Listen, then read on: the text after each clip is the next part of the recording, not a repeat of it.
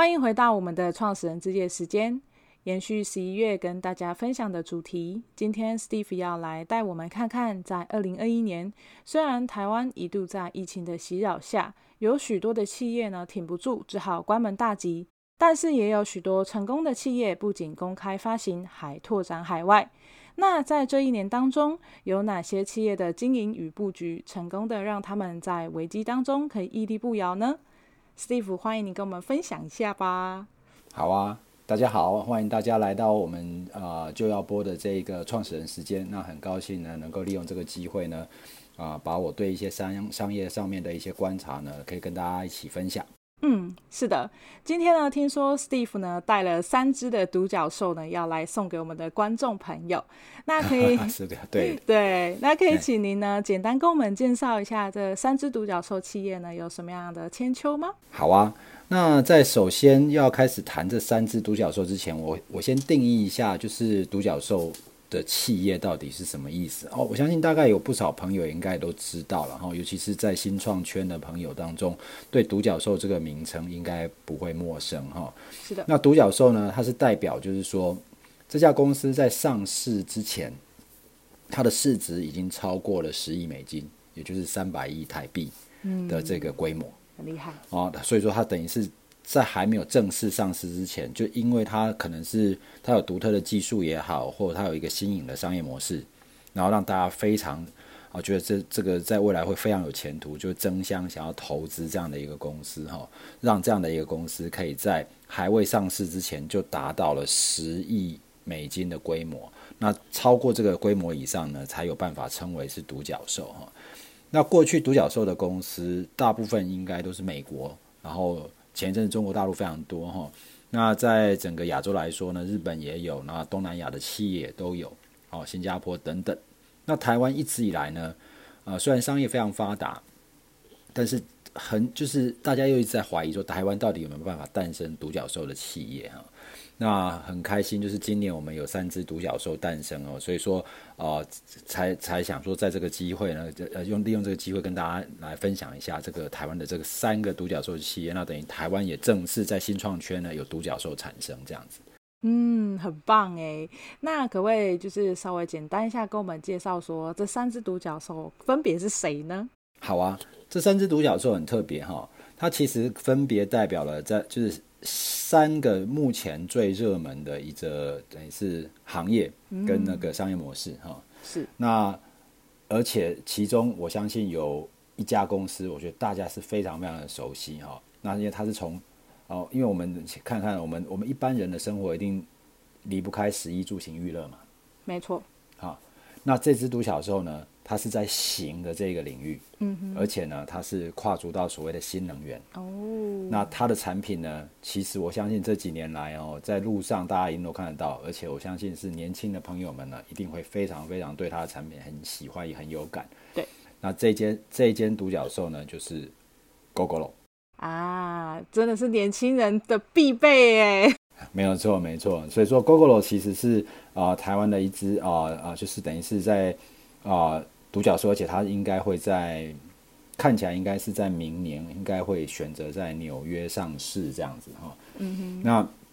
但是这呃，Gogoro 的这个上市也比较特别然后，因为它会是用一个 SPAC 的的那个方式上市呢，就是 SPAC 哈，这是四个英文字的缩写哈，就叫做 Special Purpose Acquisition Company。嗯哼。那它大代表什么意思呢？它其实就是有点像是呢。因为我们通常上市就是啊，比如说我公司有产品了，对，有商业模式的，大家投资的，然后到一个程度之后呢，因为整个业绩非常非常的好，所以你就公开在那个股票市场发行筹资，这是一般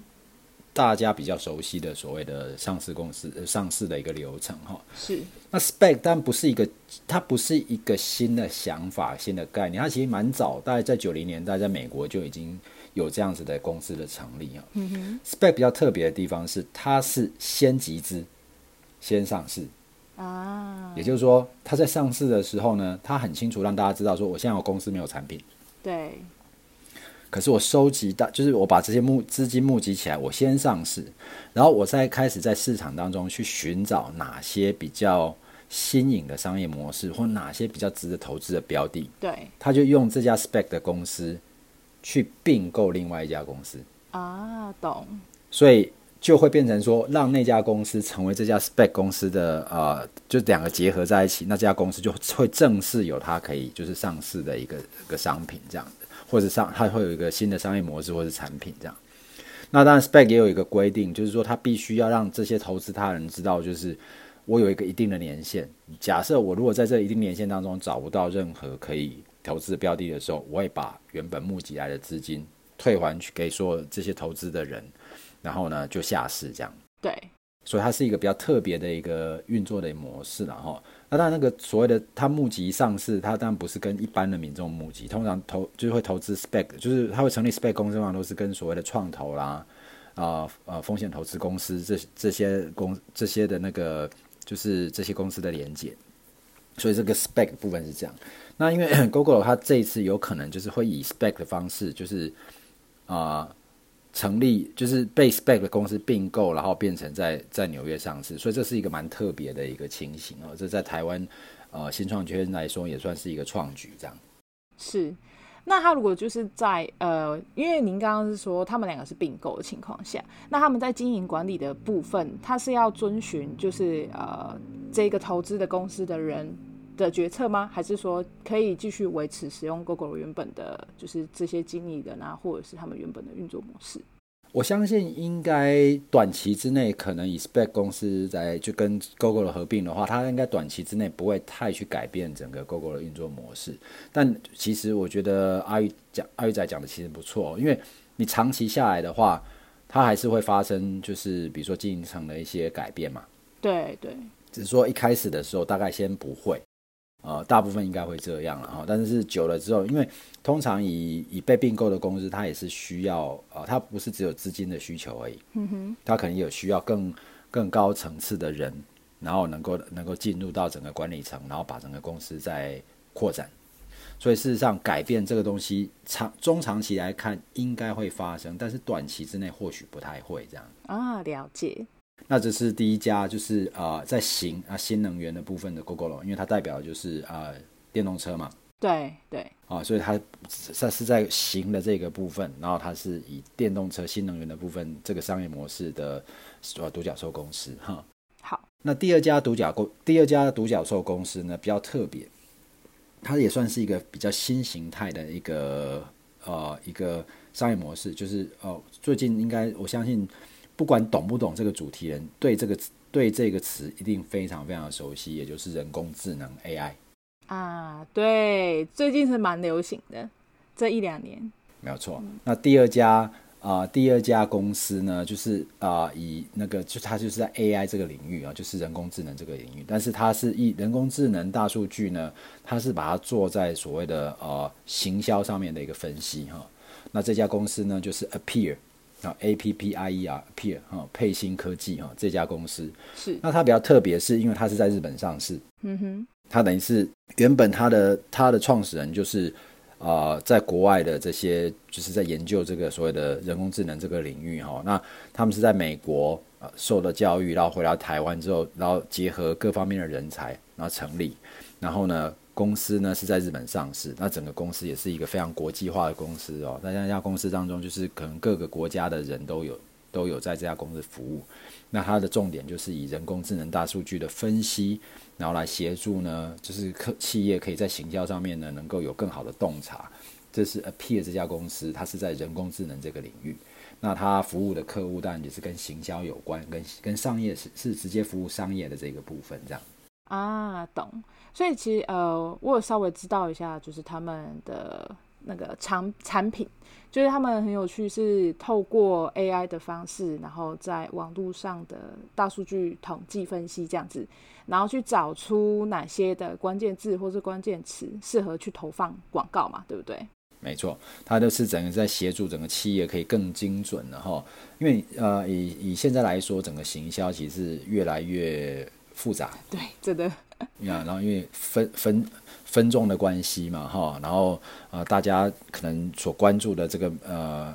就以往我们在行销比较好操作，是因为以前所有的这种注意力跟眼球都会被吸在比较固定的几个媒体，报纸啦，对，电视啦，广播，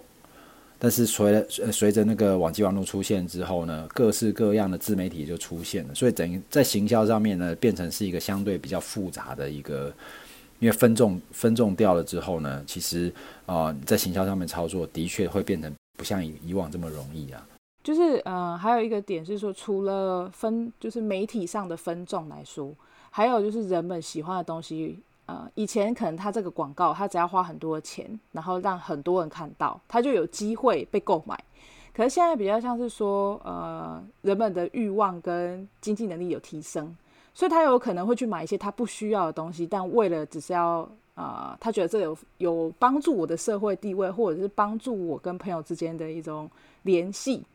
所以他就。就是我就有发现说，好像不是说我的广告我投很多的钱，那我就一定会有成果。嗯，的确是这个样。那广告的效益在过去，不管是就是媒体比较集中的的的角度来说的话，其实要做到非常精准的广告本来就不太容易了哦。那更何况是现在整个分众市场这么多哈，那当然也因为世代的差别嘛，可能每个世代每个世代对所谓的啊、像像像刚才。阿玉提到这个东西就很好，他的他在购买产产品的时候，他已已经不是只单纯只是生产消费的的概念而已，他有可能有去购买产品会牵涉到牵涉到，比如说他的认同，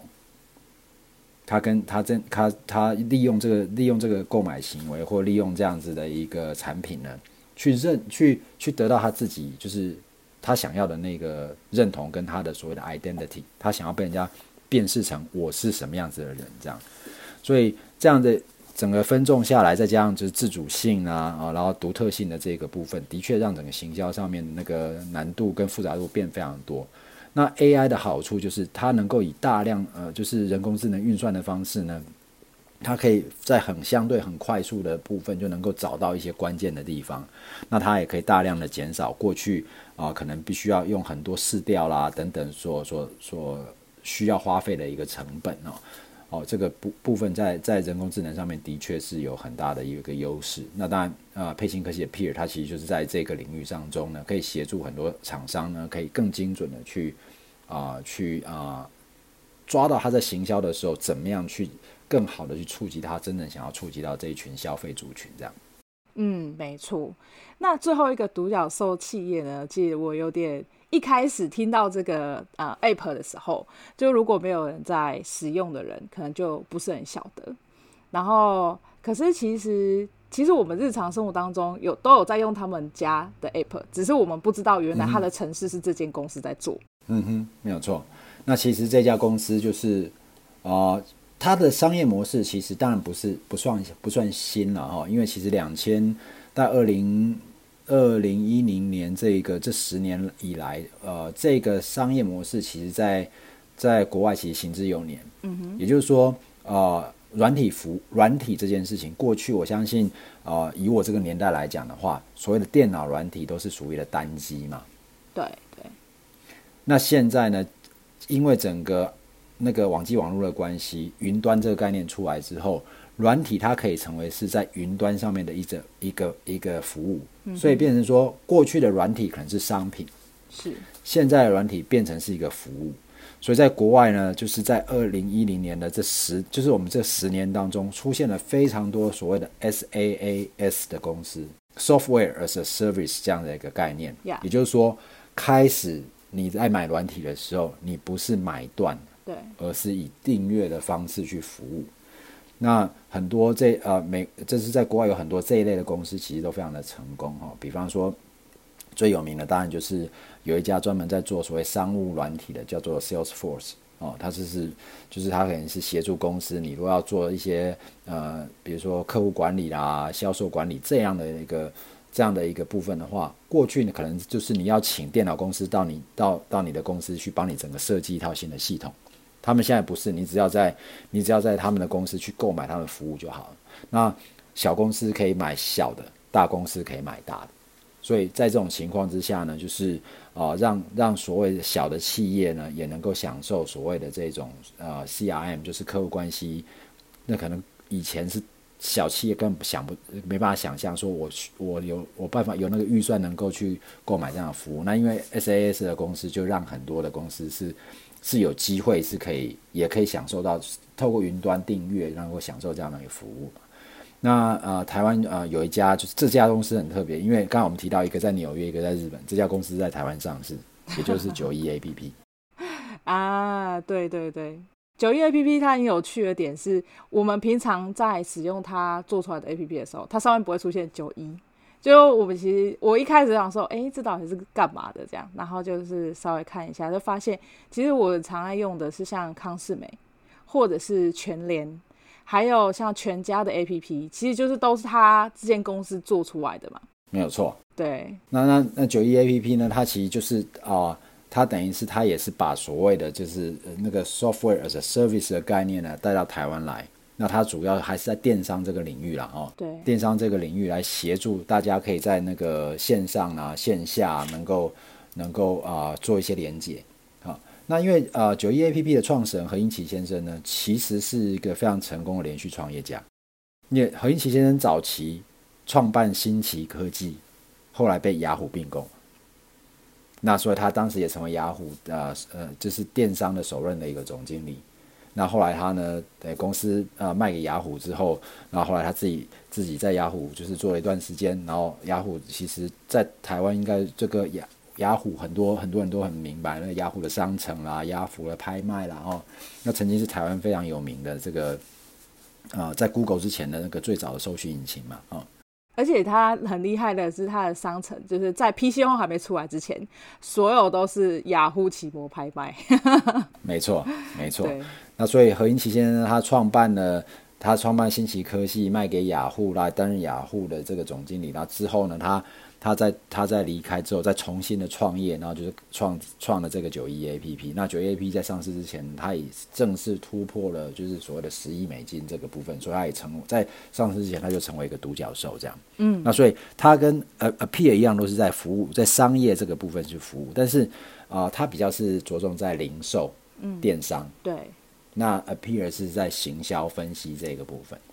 那所以这都代表就是呃网络啦哈、哦、电商啦行销啦，那 Gogoro 是新能源，所以这三家其实在台台湾成为独角兽的这三家公司，其实都也分别代表了新形态的经济。虽然他们服务的其实还是旧的需求啦，哦，是，但是呢，它是以新的模式然后去满足哦这个需求，所以他们就创造了一个很好的一个一个呃商业模式。那当然它的。呃，成功上市呢，也是被很多的投资者肯定，这样。没错，所以其实在这三间独角兽企业啊，刚刚您有提到说，虽然他们都是新创的产业，或者是他们用看起来像是新形态的呃商业模式，可是事实上呢，我们在日常生活当中，其实这些企业都是在满足我们生活上的需求。那在生活上，我们日常会看得到、接触到的店家也好啊，或者是一些啊不同的服务也好，其实也有很多成功的商业模式，对不对？只是我们不一定有发现。没有错。那当然，呃，独角兽这个部分，当然它吸引到很多的光环嘛，不管是它的市值啊，它的那个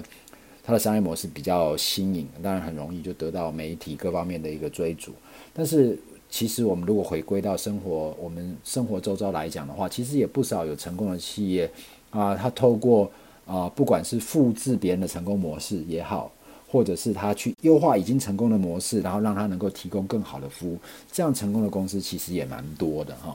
那我这边其实也想要就是请大家就是回过来看一下周遭的这个部分。那第一个我想要跟大家提到，就是我观察到的，尤其是去年，其实在在整个疫情之下呢，它也能够逆势，能够呃上市，还不算逆势啦，就是说它在这个。这个看起来是 lockdown 的情，就是所谓的这种二级警戒这种情况之下的，它还有办法以这样的商业模式去上市，我觉得这是蛮难得。这间企业就是那个路易莎咖啡啊，对，路易莎也是很特别，就是咖啡厅。那因为当然路易莎的成功，呃，它代表了几个部分啊、哦。就我的观察，第一个黑金的这个部分跟食品的这个部分，在台湾成为上市的这个部分，开始慢慢被。被看到的，因为过往台湾会会会上市的公司都会跟科技相关，因为台湾本来就是科技业比较强哈。对。那然后就一般说像这种就是所谓的民生类的部分要上市呢，其实不太能够得到所谓资本市场的青睐嘛。对，而且就是它就看起来比较呃单价都比较低，然后就会比较不容易上市这样子。嗯，我觉得啊，我觉得阿姨仔真的提到一个他的观察的确是很敏锐哈。他我他这些上市的这些公司，其实呃在食品上市的这些公司，其实都不是单价特别高的这个他们的他们的他们所提供的产品。那比比如说我们现在来谈路易莎这样这家咖啡，因为它难得的地方是因为还在所谓的这种。警戒或者是人跟人要保持社交距离的情况之下，大部分会被人家拿来谈的，通常都是属于电商外送不需要接触的这种行业。但是呢，它是以实体咖啡厅的这个部分，然后能够啊、呃，就是上市得到资本市场的青睐，这个在这个提取的确是不太容易哈，尤其是在这个疫情的这个阶段。那当然，在卢易莎之前呢，我们也我们也我们上次也有提到，就是。啊、呃，另外一家就是食品类的上市公司，就是八方云集嘛。对对，那因为八方云集其实像路易莎啦，像八方云集，它背后都还代表了一个新的一个呃，代代表一种形态。八方云集我们上次分享过，它代表的是所谓的这种 QSR，就是所谓的素食类的这个上市，这在台湾是第一家嘛。是啊，那但那个路易莎的上市就是黑金，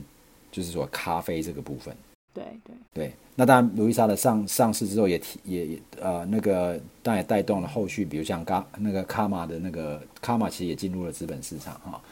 那所以这个部分其实是还蛮蛮，我个人是认为其实是还蛮有代表性的意义啦。对，而且在黑金这一块，台湾有呃上市的黑金市场就是星巴克，但它也是外国引进台湾的，就是咖啡。的那个品牌是，可是以台湾自己本土的咖啡品牌能够做到上市，又在就是大环境不是那么的呃明朗的情况下，那他还一间一间的店开，然后而且还鼓励人们留在他的店里，我觉得是很特别的操作，就是别人都在推说啊，你就外送，赶快拿回家吃。可是他却是为了要增加，就是顾客跟店家的那种呃，不管是连接性啊，或者是让你比较呃感觉到说这个不是你家，也不是你公司，而是一个你可以呃，可能就这边看书啊，然后享受你的一个下午啊的一个空间，或者是你能够有亲子的娱乐空间。我觉得这是让我很佩服路易莎的地方。没有错，我觉得刚才啊那个阿玉仔有提到一个关键字，就是星巴克。那星巴克呢，它的成功不在于它卖咖啡，星巴克的成功其实它提供了一个所谓的第三空间。对，所以它其实卖的是一个生活的形态，它卖的是一个就是你可以在那个地方啊，不管是你自己一个人的享受，或者是你跟朋友的一个谈心跟聊天，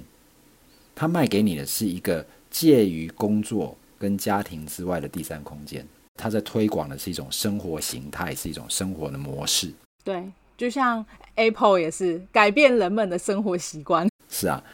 那路易莎呢？她看到这一点，就是他看到了星巴克的这个部分。那他是用一个比较突破的地方是什么？我提供给所有路易莎的消费者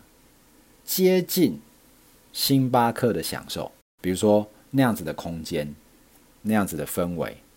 然后呢，呃，品质，呃，就是咖啡的品质呢，其实跟星巴克的咖啡的品质呢是啊、相当的接近的，但是你可以不用花那么多钱。对，你可能可以用商店的啊、呃、咖啡的价格，然后去享有星巴克等级的服务。是，所以它这样子的部分，它就是站在消费者的角度，它就提供给消费者一个更高 CP 值的地方。但是它的 CP 值呢，它并不是就是让你变成说我我价格是比比方说我的价格平均单价是星巴克的一半，我让你的享受也是一半。它是我可能给大概类似星巴克一半的价格，但是呢，我给你的体验跟享受呢，可能是可能跟星巴克的差异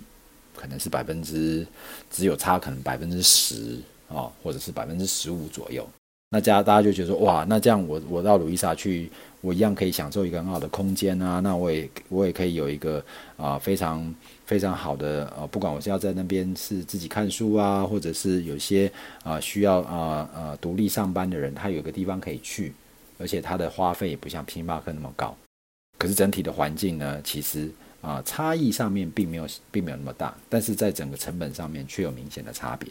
所以这一个所谓的这种 CP 值的概念就出现。所以我我个人看到的是，呃，那个 Louisa 它是采取这样的一个模式。那这样模式当然对企业来讲的话，的确他就必须要抓紧他在整个成本上面需要有很好的控制，所以它可以把成本压得相对比较低，因为它没有办法像星巴克的咖啡卖那么贵的价钱。没错。所以相对来说，它可能就透过比较好的管，呃，不能说先这样是代表星巴克管理不好，而是说。这样的一个，它创造出这样的 CP，它就更必须要能够去优化，比方说它的采购啦，它的中央的一个所谓的嗯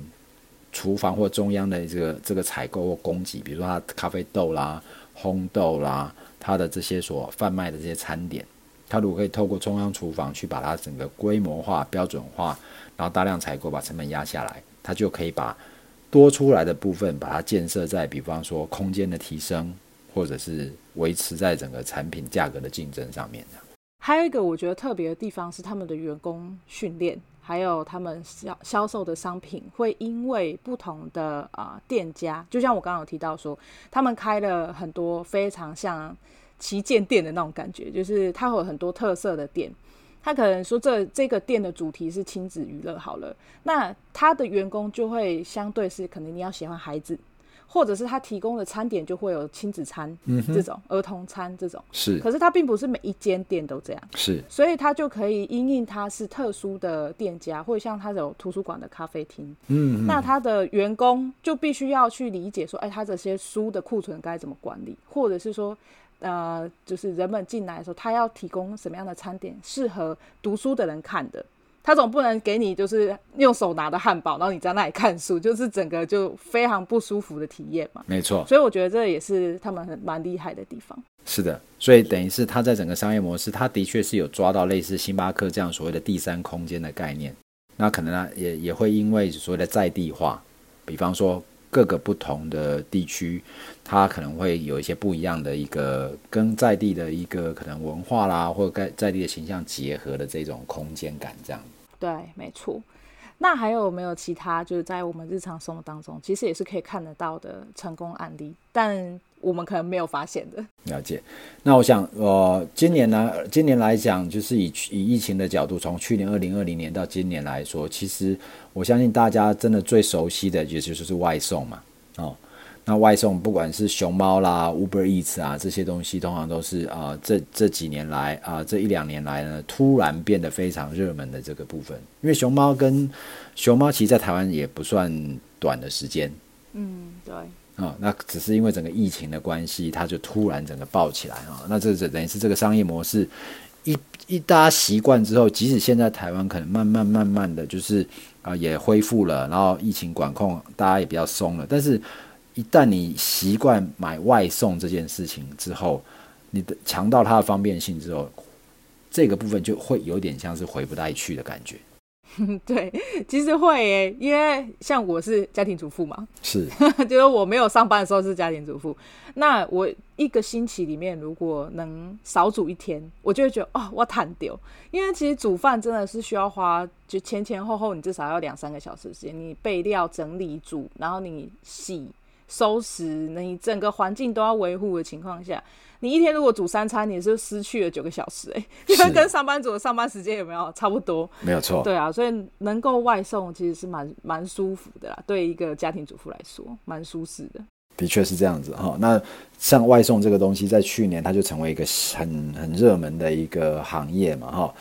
我们来看熊猫是这个样子，那 Uber 呢，它原本是在做所谓的共，就是所谓的这个共享。就是共乘车车子的概念这样，那但他后来他也发展发展出来 Uber Eats，那就是他也在整个外送的这个部分，还好他有这个，不然我在过去整个封城的情况之下，他如果只是 focus 在交通上面的服务的话，可能对他来讲会影响很大。对，而且其实不太能说群聚嘛，嗯、所以他也没办法说有搭计程车的这样服务。没有错。那但从这个外送开始呢，其实我们会发现外送也在。开发新的服务，比方说哦，我想呃，就是所有这种家庭主妇对很就应该都会对这件事情有感，就是 Uber 跟跟 Uber Eats 跟熊猫其实都开始有了所谓的买超市的东西，他帮你外送已经不再只是单纯的只是只是餐而已。对，你可能还会跟很多的超商结合，他可能也会跟很多的这种超市结合。所以呢，在整个封城那段期间，那如果说还是想自己料理餐点的话，那熊猫跟 Uber Eats 都有所谓的，你可以去买超市的东西。对，而且它价格没有因为说你外送而就变得非常昂贵。是，而且事实上，它还跟很多的那个卖场结合，你可能在一开始的时候，它还有很好的折扣。对，没错。是，所以这也都是从啊。呃在这样的一个发展出这样形态之后，他又开始开启新的商机，他去找到新的一个机会，所以这也是啊，从外送只是单纯是吃，然后开始扩大到所谓广广泛的这种生活类的这个需求，都可以透过外送的这个部分来得到这样子。对，那其实还有一个很特别的，它看起来跟熊猫其实也是有些关联呐，就是云端厨房的概念，对不对？哎，没有错，没有错。我这我觉得阿玉仔的观察其实非常非常敏锐哈。那云端厨房这个是一个很很有趣的概念。那尤其是我相信，如果习惯点外送的人呢，你可能会在外送的平台上面看到一些很有趣的店家。那可能啊，他的那个整个形象看起来非常的呃，哎，这品质也非常的好啊，整个形象也很不错。但是呢，你可能实际去找，他不见得有这家店在实体的店面。也就是说，我如果真的想要去吃这间餐厅的话，我可能找不到它。你只能外送。没错，只能点了餐，然后到你家吃这样子。对，但是你看起来它好像是一间餐厅。对，而且很漂亮哦。对，而且它，但是它事实上并没有实际上面的呃，那可以可以让你到它餐厅去用餐的一个地方。而且更有趣的是呢，有很多时候这种云端厨房，它可能只是一个中央的。所谓的提供食物的一个厨房，那他会在这个厨房当中，啊、呃，分别营造各个不同的品牌，比方说，哎，我是做日式的冻饭、美式的汉堡、意式的那个那个所谓的意大利面，好像上那个美食街。对，我就分别给他们三，假设我们举三种啊、呃、比较常见的，那比如中式的，中式的可能是啊、呃、便当好了。那我们可能分别给他啊四家不同的名称，有个什么日式的就很像日本的这个形象，美式就是美国的形象，意大利就意大利的形象，中式中式的形象，看起来好像是四间餐厅，其实他们是在同一个厨房准备跟备料。等于是我在这个地方，我我用这个中央厨房去创造出四个品牌，但我可能厨师都是同一群人。那我就是以四个不同的品牌在这个外送平台上面可以让人家去采购，这就是云端云端厨房的一个蛮，就是一个一个这样一个这样的概念。那如果大家呃有去有有兴趣，可以在这些平台上去搜寻的话，你可能可以看到一些呃类似这样子的一个公司的一个存在，这样。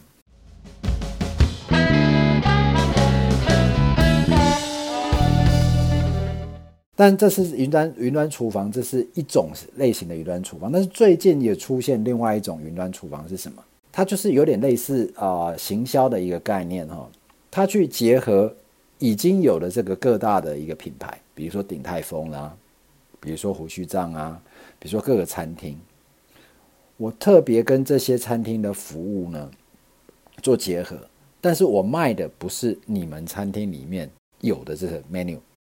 而是你可能会为我这个地方设计属专属于我的菜单或是产品的一个组合，这类也是一一种新形态云端厨房的一个一个部分。那在在呃在前一阵子呃台湾一个很有呃算是在这个部分算是有很大的一个呃呃算很知名的企业，就是也是一个新创企业，叫做 Just Kitchen 啊，对。他们东西都很好吃，没有错。那你可以在 Uber，你也可以在 Foodpanda 上面也可以看到 Just Kitchen 的这个部分。那你会发现说，哎，Just Kitchen，哎，胡须章也在 Uber 上啊。那比如说 Just Kitchen 上面也有胡须章的东西，可是你去比较的时候会发现，哎，Just Kitchen 当中胡须章的 menu，在胡须章在 Foodpanda 或者是 Uber E 上面的话是完全不太一样。对，他们的包装也是会有点不太一样。就是如果你是点胡须章的话，它就是它的那个 logo 颜色；但如果你是用 Just Kitchen 的话，那它的餐具还有它的纸袋，还有包含就是外送员的那个，就是他会告告诉你一些注意的事项，其实就是都不太一样的。没有错，所以它就是从这个外送平台当中，它又分众出来经营一些比较特特定的这一群，就是我可能对啊、食物的这个。享受上面，我可能更提升了一些，那可能会更重，更会更着着重在，我不是只有吃好吃，我可能整个拿到的包装啊各方面，它那个质感也要出现。对，而且它还有一些结合的店家，它不是呃路边可以吃得到，它就是比较像是百货公司美食。没错。那你想吃，你就必须得去百货公司，可是因为它结合是那样的美食，你就可以在家你也能享受。没有错。所以呢，其实就是这也就是整个与这整个这个外送外送的这个业当中呢，我们还是可以看到有些新形态的外送产外外送的这个商业模式可以发生这样子。所以，只要我们今天就是够细心去留意的话，你会发现其实都有机会可以创造出一些新的一个商机。即使像外送这种看起来就是已经。啊，就是就是它就是个外送的这个概念，你还是有办法走出像 Just Kitchen 这一类的一个云端厨房的一个概念的一个新创公司，还是可以发生的，可以可以可以诞生的。对，还有另外我有发现的点是，像我们现在在 Seven 都可以吃到一些很特别的在地美食，它就是。因为 Seven 它的物流非常的方便嘛，所以那它就跟像富航豆浆，富航豆浆，如果你南部的人想吃，你就是只能你搭高铁上来台北，你没有办法叫它外送。然后，可是如果它跟 Seven 结合了，所有的 Seven 都可以吃得到富航豆浆。你在清境农场 Seven 你也可以吃，你在绿岛 Seven 你也可以吃，你在花莲的 Seven 你也可以吃。所以我觉得这也是一个让让我觉得哎、很棒的，就是商经营的模式啊。没有错，没有错。那所以这个当然以 Seven Eleven 来讲的话，它拥有强大的通路嘛，所以它其实很容易可以透过它强强大的通路跟它的整个采购，跟它对嗯它的呃客群的这个紧密的一个接触喜好，对它就可以有办法跟这些呃大的品牌也好或特别的品牌来谈这样的一个合作。那的确的确，以 Seven Eleven 的话，经常就会。有这样子的一个合作的一个模式会诞生，这样。那当然，我们嗯，今就是说，我们这个通常我们像我们这一次在谈这样的一个概念，其实其实是因为啊，也到了二零二一年的年底了嘛，哦。那在二零二一年的年底的时候，我们通常在一一个年的年底的时候，我们通常都会回顾这一年当中我们看到的一些我们可以借鉴的地方。那我们是不是有些地方我们可以拿来改善？那然后来测立，我们来看未来我们可以做什么样的一个布局嘛？那像我们通常都可以从这些成功的商业的一个公司当中呢，去找到，诶，有什么地方是我们可以学习，然后能够啊、来用来优化我们自己的，不管是在个人的能力的提升也好，或是企业的整个呃对商对未来整个商机的洞察，这都是一个很好的一个概念。那只是说要。在我在这边，我想要再分享一点点我自己个人的一个观察了哈。那当然，我们常常会讲说啊，独角兽啦，新的商业模式啊等等。那没错，这些新的商业模式、新的科技，的确是在整个呃，在我们商业上面能够给我们一些更有效率或者是更有效的一个方法，让我们可以提升我们的企业。但是我想要在这边提到的是说，这些。新的商业模式也好，新的技术、新的科技也好，它还是脱离不了一个一定不会改变的事实，也就是它必须要回到跟人的生活有结合。因为需求生活的这个部分是不会改变。我相信啊，五十年前人需要吃饭，现在人需要吃饭，五十年后的人，我相信大概。还是需要吃饭，以后我们都用喝的，有没有？还是用吸的？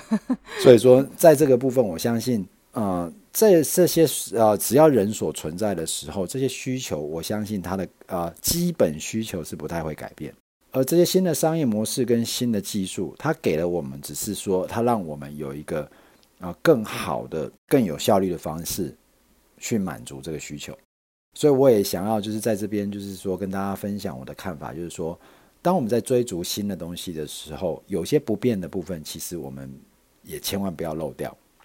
这样才不会舍本逐末。就是我们一直在追求新的科技、新的商业模式，却忽略了我真正追求这些东西的时候，我回过头来要满足的是一个可能是一直都不会改变的需求。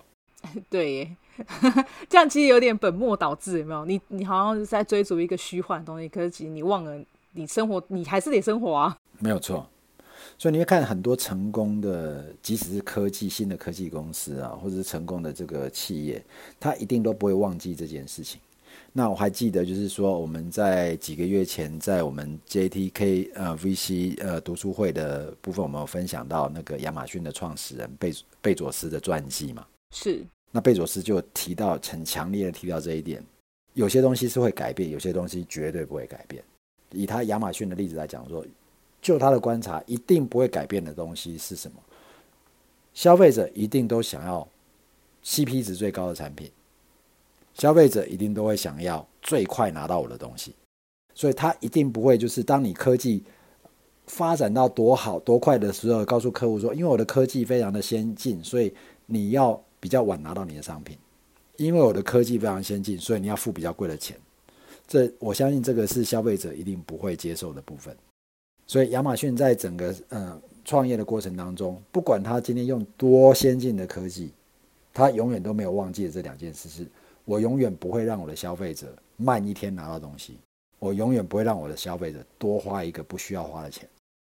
所以我觉得这一点其实是我在呃观察很多。